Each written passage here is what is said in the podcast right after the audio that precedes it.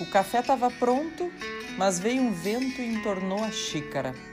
Essa foi uma das frases que eu usei para nossa chamada nas redes sociais da Mulheres em Evidência FM para dizer: olha, tem café servido sim, tem café com linguagens sim, neste sábado de manhã.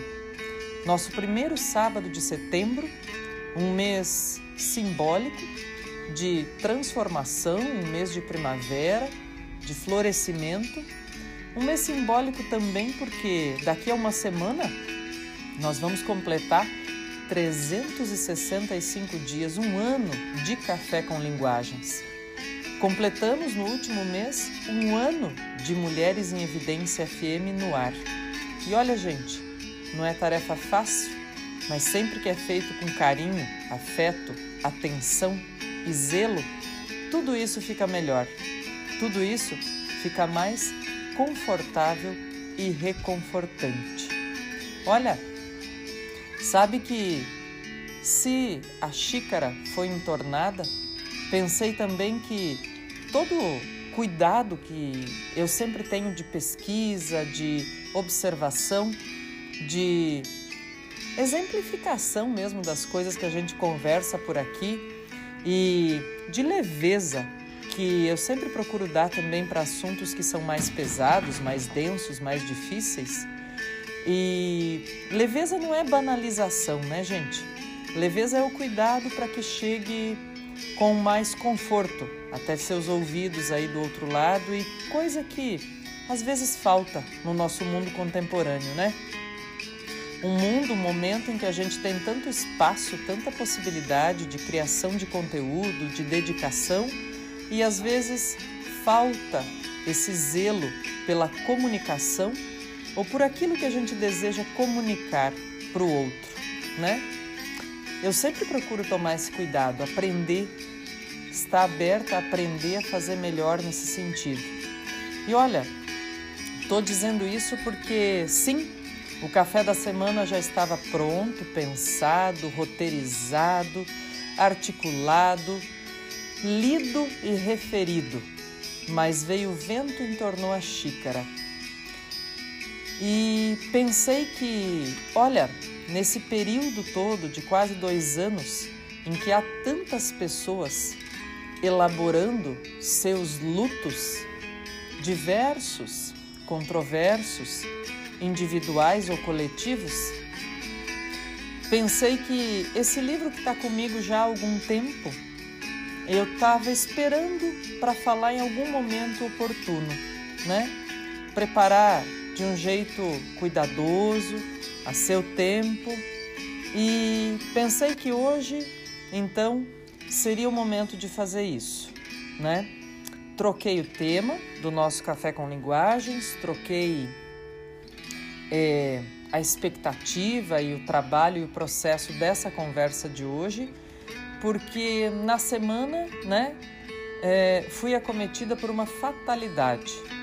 Perdi um tio muito querido e como o café com linguagem, gente, é feito de humanos para humanos, de pessoas para pessoas, pensei que falar sobre elaboração do luto seria um jeito também não só de conversar com você, mas de conversar comigo mesma e de fazer com que, claro, as energias boas que vêm daí, que vão daqui, se cruzem, criem lastro, criem mais afeto e deem esse conforto, esse carinho que a gente precisa em momentos como esse, né? Minha conversa hoje é sobre a ridícula ideia de nunca mais te ver porque é um momento que, olha, gente, daquelas palavras ou das histórias das palavras, de fato, né? Quando a gente elabora algum pensamento sobre essa transição de vida e morte, que às vezes é tão abrupta, é tão brusca, só pode ser um qualificador como esse, né? E diz é muito ridículo isso. É muito ridículo que alguém que vive no nosso imaginário, que faz parte da nossa vida, não esteja mais conosco de repente, abruptamente. Bom, estou aqui hoje para a gente conversar sobre a elaboração do luto e eu te convido, claro, sempre. Fica comigo que eu fico com você. A gente conversa, tem ideias, faz esse balanço da semana, projeta a semana seguinte. E vamos conversar, sim, porque nesses momentos é importante se escutar e trazer possibilidades de reflexão sobre elaboração do luto, sobre a transição vida e morte, sobre fatalidade e sobre todo o apoio, todo o amparo que é bom que a gente tenha uns pelos outros, uns com os outros. Uma xicarazinha de café, um intervalo musical. Fica aqui Fica comigo que eu fico com você. Já já eu volto. E eu tô de volta, te convidando para continuar aqui comigo, para a gente conversar neste sábado de manhã, se escutar sobre a ideia de elaboração do luto e sobre a ridícula ideia de nunca mais ver assim, presencial, pessoalmente, gente muito querida, né? E puxa vida, sobre tantos temas que passam pela nossa percepção de mundo relacionada à vida e morte, né, gente? É tanta coisa e é tanto aprendizado. Por isso que cada vez mais a gente e pode ser uma frase meio vazia, talvez que eu diga de sentido aqui para muita gente, mas cada vez mais a gente percebe que o caminho é que importa, né? E tanta gente diz isso pra gente o tempo todo, né? Que diz, ó, oh, não importa onde você vai chegar, o que importa é o caminho. E as pessoas que você vai colecionando pelo caminho, né? Claro, tem muitos momentos que é muito difícil a gente só agradecer e partir e agradecer e seguir em frente. Não é tarefa fácil, viu? E nem eu estou banalizando ou querendo simplificar as coisas. Sabe que numa determinada etapa da vida, é, enquanto a gente é muito jovenzinho e ainda não tem essa noção do que é a dor, na maioria dos casos, né? Do que é a dor ou a sensação de perder pessoas próximas, pessoas presentes nas nossas vidas, a gente é, pode tender a tentar dizer para alguém que nos conta uma sensação, uma situação como essa de perda, pode ter a tendência a dizer: ah, né, vai passar, fique tranquilo, não é nada disso, né? Mas sabe, gente, acho que à medida que o tempo passa, é muito legal que a gente se dá conta que tem tempo para tudo, né? E que todos nós e cada um a seu tempo temos nosso próprio período de elaboração, de perdas, de luto, de sensação de transformação da afetividade por alguém que passou por nossas vidas em imagem, em lembrança boa, em memória, né? Isso não é tarefa simples, gente. Isso exige um exercício diário, cuidadoso, não é sozinho que a gente faz isso. Isso exige justamente diálogo. Ouvir, entender os outros, se ouvir e respeitar cada um o seu tempo e cada um a sua forma de elaborar o próprio luto, né? E de principalmente conversar com os outros a respeito, né? Para se entender e se acolher. Olha, e de pedir ajuda, né? Isso é importante, de qualquer maneira que seja.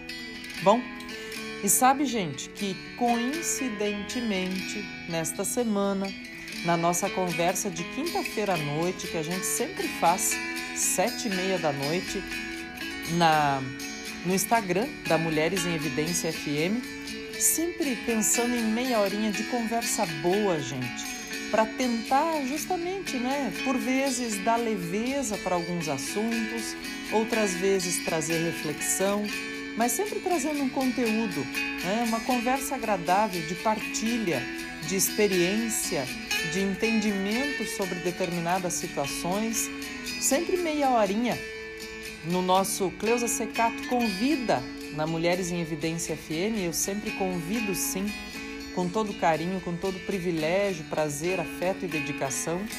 E olha só, nesta última quinta-feira, então, conversávamos eu e um querido amigo, um, um irmão que a vida me proporcionou, né? Que é o Guilherme Chibata tá lá na Mulheres em Evidência FM no Instagram disponível a conversa se você não acompanhou. E coincidentemente, a gente conversava sobre essa reflexão, né? Sobre esse momento, essa ideia de o que é passar ou o que é entender essa passagem entre vida e morte.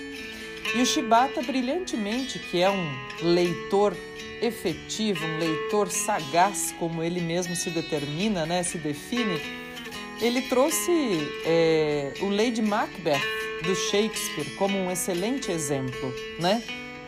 Assim como outros textos clássicos, a que eu vou fazer referência aqui, que eu quero compartilhar um pouquinho meu entendimento com vocês. É, o Shakespeare foi um cara que escreveu muito e que refletiu muito sobre esses comportamentos humanos relacionados à vida, à morte, ao espaço que a gente ocupa no mundo, ao tempo que a gente está por aqui, né? E quando ele cita o Lady Macbeth, né, o, o, o Shibata trouxe para a gente aquela frase que elucida muito essa sensação de inconformismo inicial com perdas de pessoas queridas, né? Que diz assim, olha, que a vida é feita, né, é escrita por um idiota e é uma, uma, um cenário cheio de som e fúria, né? E quando Shakespeare fala dessa coisa da vida escrita por um idiota, ele não está xingando ninguém como a gente poderia pensar, pressupor na contemporaneidade, né, gente? Ele está usando palavras da sua época, que como a gente fez na reflexão da live, são palavras que denotam hoje aquilo que os jovens diriam é aleatório, é muito ridículo, é aleatório, é randômico isso que acontece, né? E de um jeito às vezes tão brusco, tão triste, tão sentido, né? E que faz a gente ter que elaborar também com muita rapidez e sem fôlego essa ideia de como viver o luto, como transportar essa sensação da perda para a sensação e para o entendimento da gratidão pelo tempo vivido, pelo período passado comumente, né? pelo período passado é, em comum aqui nesse planeta que estamos todos, né, gente? E essa coisa de a vida ser cheia de som e fúria é um cenário muito significativo. Ó, até o Chico concorda, que está aqui do meu lado gravando Café com Linguagens, né?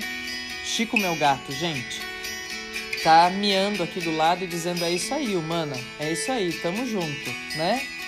E, e olha, gente, essa coisa de a vida então ser cheia de som e fúria é uma imagem muito simbólica, muito forte também.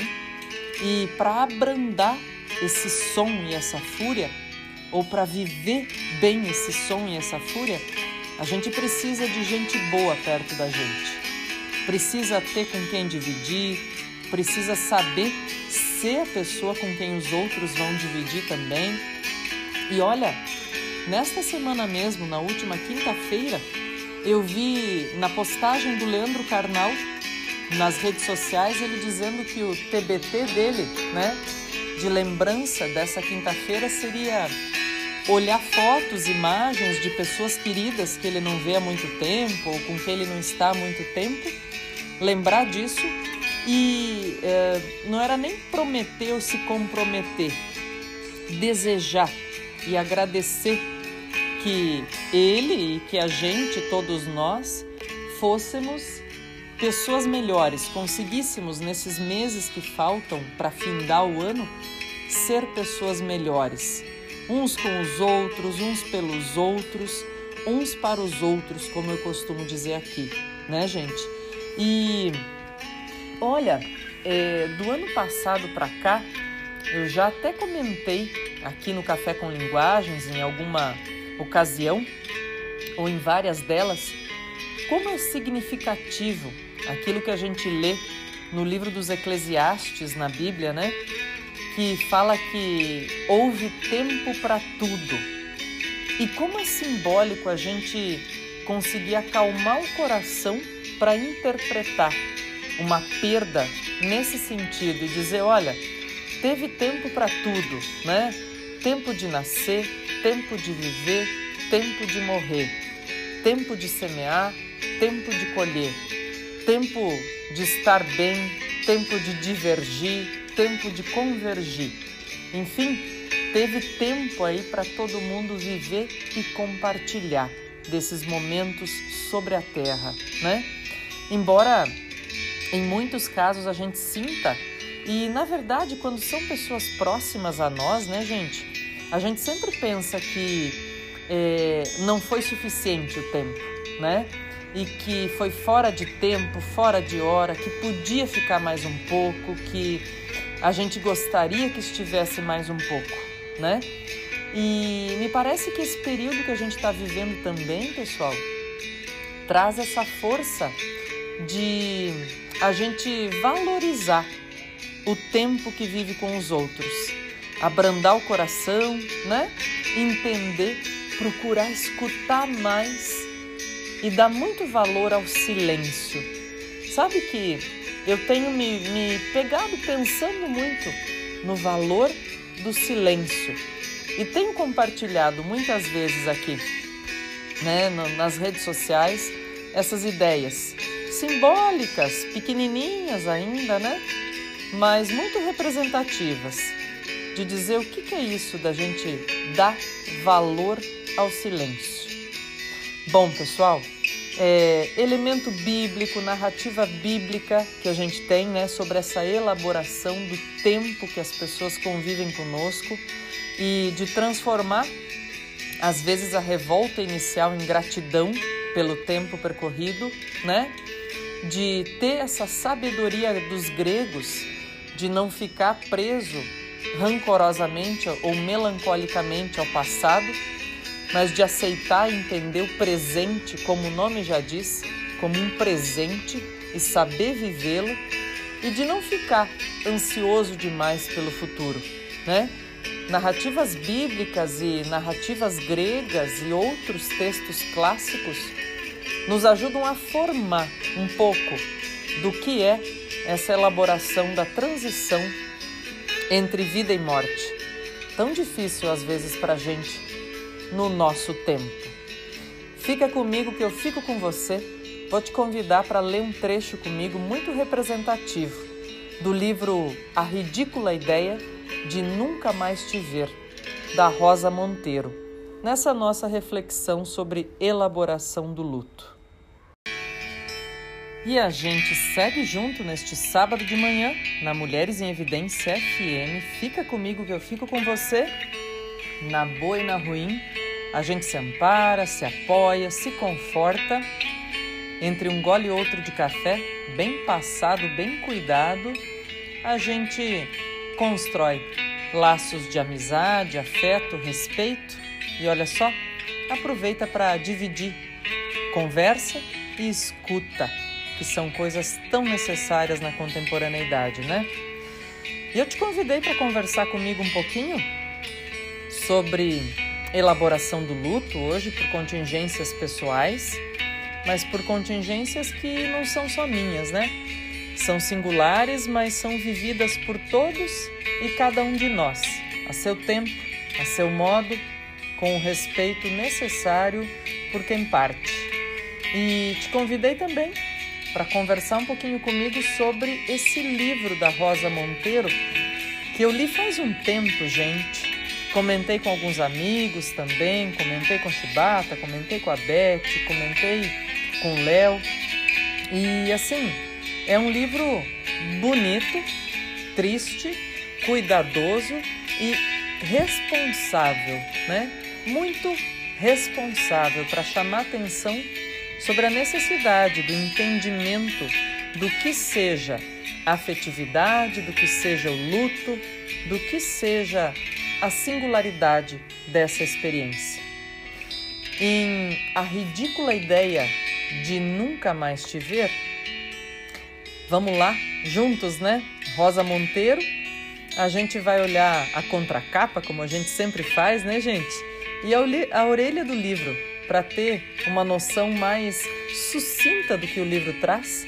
E depois, um trecho ou outro que eu escolho com carinho para compartilhar com vocês, sugerindo a leitura, a reflexão ou cuidar disso, né? Com propósito, com amor.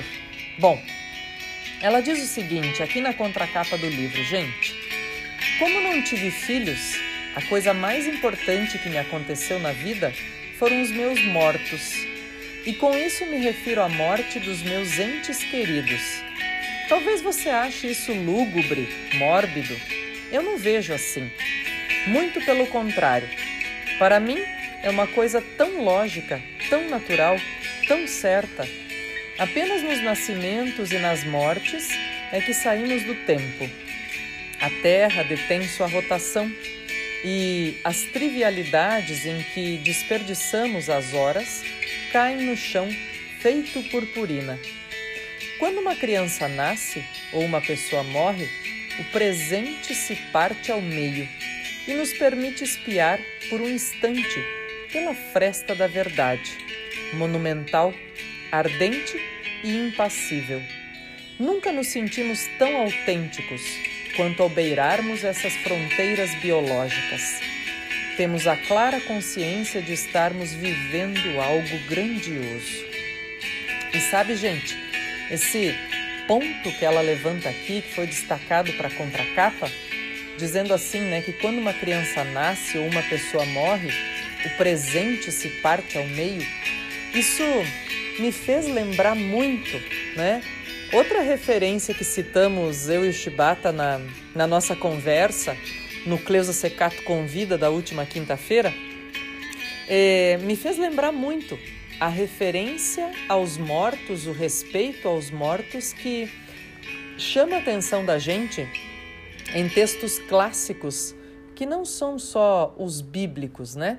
Embora sejam os nossos mais representativos histórica e culturalmente, mas em textos como a Ilíada ou a Odisseia, mais a Ilíada, né, do Homero, que é esse texto clássico, essa epopeia, né, que conta o finalzinho dos últimos dez anos da, dos dez anos da Guerra de Troia e que vai destacar como eram feitos os duelos, que tipo de respeito se tinha pelo oponente derrotado e morto, ou que tipo de espólio se fazia desses bens.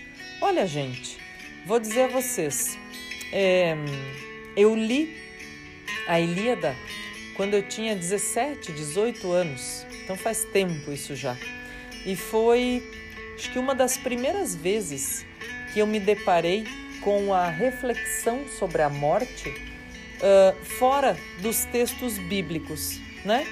Pode parecer ingênuo, pueril, né? mas penso que talvez fosse um assunto muito próximo, mas do qual eu também fosse poupada até esse período.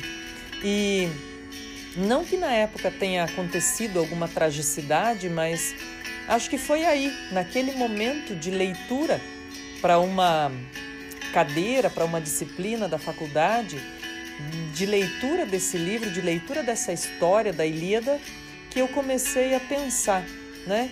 É, e elaborar, claro, com a ajuda de professores muito bons que eu tive, que cuidavam que a gente entendesse bem cada passagem, conseguisse fazer associações e né, ter outras ideias. Eu pensei que de repente a gente tinha essa visão ou esse ponto de referência né, em cada cultura do que é essa transição entre vida e morte. Do que é que a gente deixa como legado e do que é fadado ao esquecimento. E do quanto é importante a gente fazer e deixar coisa boa, né? Mesmo que os outros se esqueçam. E, e acho que essa primeira elaboração, então, fora dos textos bíblicos, me valeu como uma referência de mundo, de dizer assim: nossa, olha só, como a gente pode ver humanamente ou em outras culturas essa relação com vida e morte, passagem, elaboração de luto e outras questões, né? E sabe, gente, mais ainda é especial esse texto da Rosa Monteiro, porque ela vai tomar como referência a imagem, a força e a narrativa de uma mulher muito simbólica na contemporaneidade, a Marie Curie, que ganhou dois prêmios Nobel, um de física e um de química, e que também ela teve assim, foi é, é, uma uma vida muito intensa, cheia de descobertas. Ela foi uma cientista além do seu tempo, mas teve essa tragicidade, né, com o esposo. E de repente, a, Marie Curie virou uma referência mais explícita nos nossos dias, neste ano principalmente, por causa do filme, né? Trazido à tona aí da, da Netflix, que mostra a biografia da Marie Curie. E todas as suas referências, a sua força como mulher e como cientista naquele período de início de século XX, né? São 100 anos que lá se vão. Bem, estou dizendo isso porque a gente vai ter essa referência aqui na orelha do livro da Rosa Monteiro, né?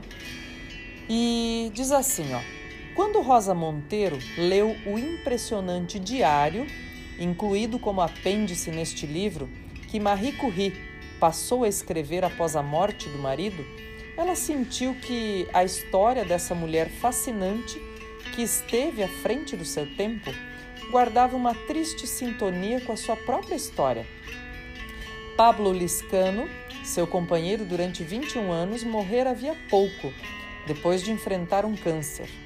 As consequências dessa perda geraram este livro vertiginoso e tocante a respeito da morte, mas, sobretudo, dos laços que nos unem ao extremo da vida. Em sintonia com a extraordinária carreira de Curie, Rosa Monteiro constrói uma narrativa que flerta com memórias pessoais e coletivas, oferecendo uma leitura afiada do nosso tempo e evocando íntima e delicadamente a vida doméstica. São páginas que falam da tentativa de superar a dor, das relações entre homens e mulheres, da vida e da morte. Acima de tudo, estas páginas são uma meditação sobre os poderes curativos da literatura na busca pela sabedoria daquelas que aprenderam a desfrutar a existência com plenitude e leveza. Vivo, livre e original, este livro inclassificável inclui fotos, lembranças, recordações de amizades e anedotas que transmitem o prazer essencial de ouvir boas histórias. Um romance que é também uma espécie de baú recheado dos mais diversos tesouros. Detalhes autobiográficos, trechos da vida de Marie Curie, fotografias históricas e pessoais, hashtags, confissões, iluminações, a um só tempo poderosas e sugestivas trazidas pela prosa fluente de uma romancista em pleno domínio de seu ofício. É isso tudo e mais um pouco, gente, que nos espera, né? Na leitura cuidadosa das páginas de A Ridícula Ideia de Nunca Mais Te Ver. Bem, e aí, gente, nós temos um trecho que eu gostaria de destacar aqui. Olha só ela vai tratando aí dessas forças, né, que estão dentro da trama da vida da Marie Curie. E lá vai. Ela diz assim, ó, que quando a gente tem uma dor, né, a primeira coisa que é tirada da gente é a palavra. E daí ela diz: Olha, se você está conseguindo falar sobre a sua dor, falar sobre o seu luto, né? Diz, é um passo adiante já. Você está elaborando. Bom, olha só o que, que diz. Comprei meia dúzia de biografias de Madame Curie, de quem já sabia algumas coisas, mas não muitas. E algo ainda sem forma começou a crescer na minha cabeça. Uma vontade de contar sua história à minha maneira, de usar sua vida como um parâmetro para entender a minha. E não estou falando de teorias feministas, mas de tentar desvendar qual é o lugar da mulher nesta sociedade em que os lugares tradicionais foram extintos. Vontade de perambular pelas esquinas do mundo, do meu mundo, e de refletir sobre uma série de palavras que me despertam ecos. Palavras que ultimamente ficam dando voltas na minha cabeça como cães perdidos. Vontade de escrever como quem respira, com maturidade, com leveza. E aí vai, né? Ela diz assim: Olha, quando eu era pequena, tive tuberculose. Fiquei sem ir à escola dos 5 aos 9 anos. E segundo a lenda familiar, fui salva por um pediatra chamado Dom Justo, que era um médico maravilhoso e um grande ser humano, e não cobrava quando não tínhamos dinheiro. Gente, quem nunca, né, precisou dos outros desmedidamente assim? E olha, tomara que todos nós tenhamos a possibilidade de ajudar outros assim, desmedidamente, seja para viverem melhor ou para elaborarem seu luto. Fica comigo que eu fico com você neste nosso café de sábado. Já já eu volto para nossa última xícara, nossa última conversa de hoje.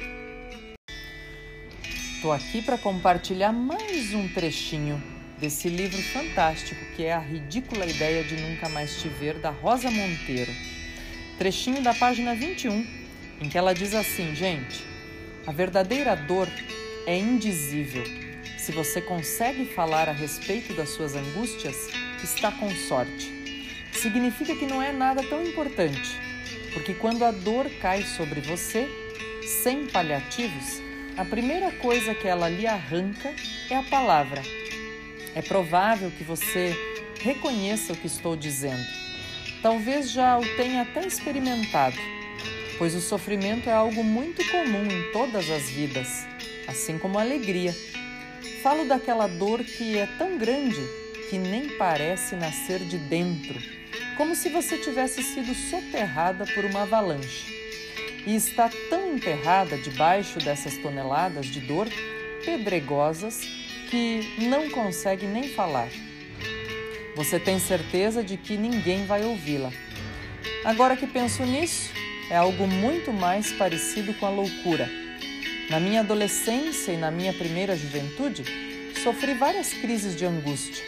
Eram ataques de pânico repentinos, tonturas, uma sensação aguda de perda de realidade, o pavor de estar enlouquecendo. Estudei psicologia. Abandonei o curso no último ano, justamente por isto, porque eu pensava que estava louca. Na realidade, acho que essa é a razão pela qual 99% dos profissionais do ramo fazem psicologia ou psiquiatria. Só para registrar, não acho errado que seja assim. Aproximar-se do exercício terapêutico, tendo sabido o que é o desequilíbrio mental, pode proporcionar mais entendimento, mais empatia. Para mim, aquelas crises de angústia ampliam meu conhecimento de mundo. Hoje fico feliz de havê-las tido. Assim eu soube o que era a dor psíquica, que é devastadora por ser inefável. Bom, e olha só, gente, simbolicamente na semana passada nós conversamos aqui sobre uma experiência de humanização na formação de profissionais da saúde, né? O Labilei, o laboratório de leitura do professor Dante Galian, lá na que, que foi implantado na Unifesp, né? E que é prefaciado, apresentado pelo Leandro Carnal e a gente conversava sobre como as dores podem ser acolhidas, entendidas e aplacadas pelo poder da leitura, do entendimento, da compreensão e do tempo, como um senhor dos remédios sobre nós, né?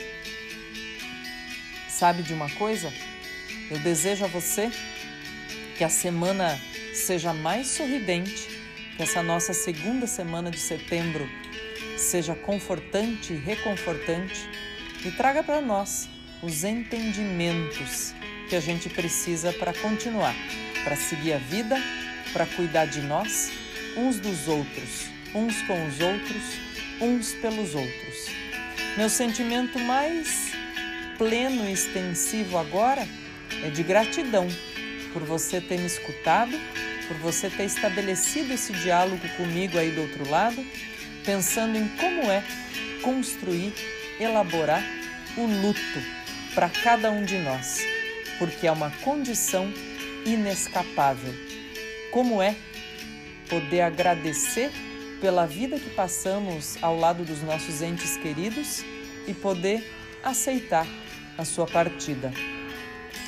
Um abraço, gente. É um privilégio compartilhar esse café com vocês.